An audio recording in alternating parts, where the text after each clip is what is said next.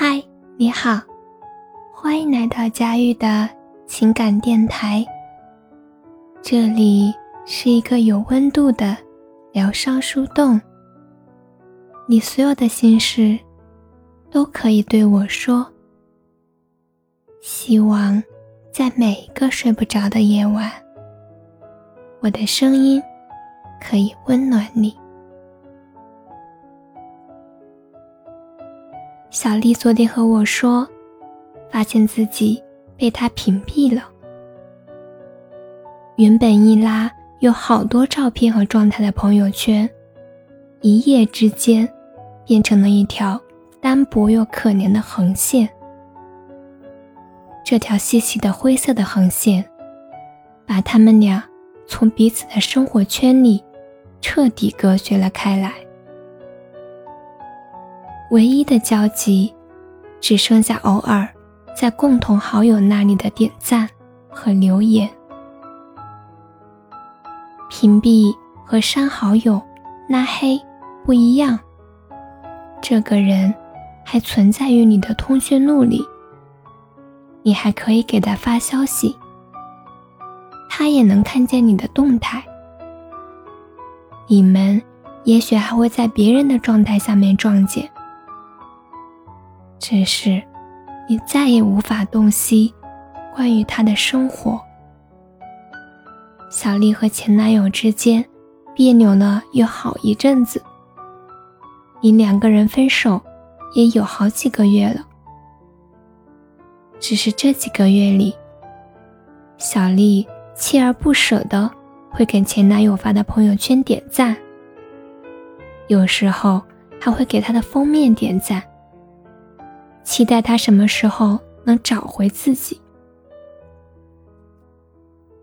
用他的话说，就是刷刷存在感。希望前男友还能偶尔记起一些关于他们从前的好，也希望自己的赞能击败那些试图和前男友搭讪暧昧的小姑娘。就在他为自己的小聪明沾沾自喜。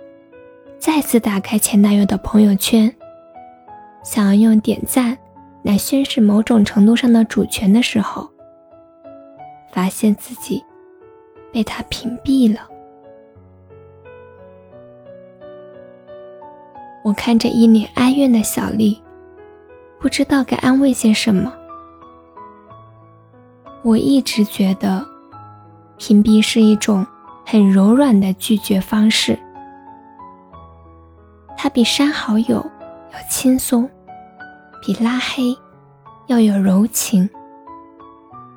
它似乎给了彼此一个选择的机会：你可以删了我，或者继续和我聊天。这是一种你想要保留对方在你生活里，内心深处却还想要逃避的举动。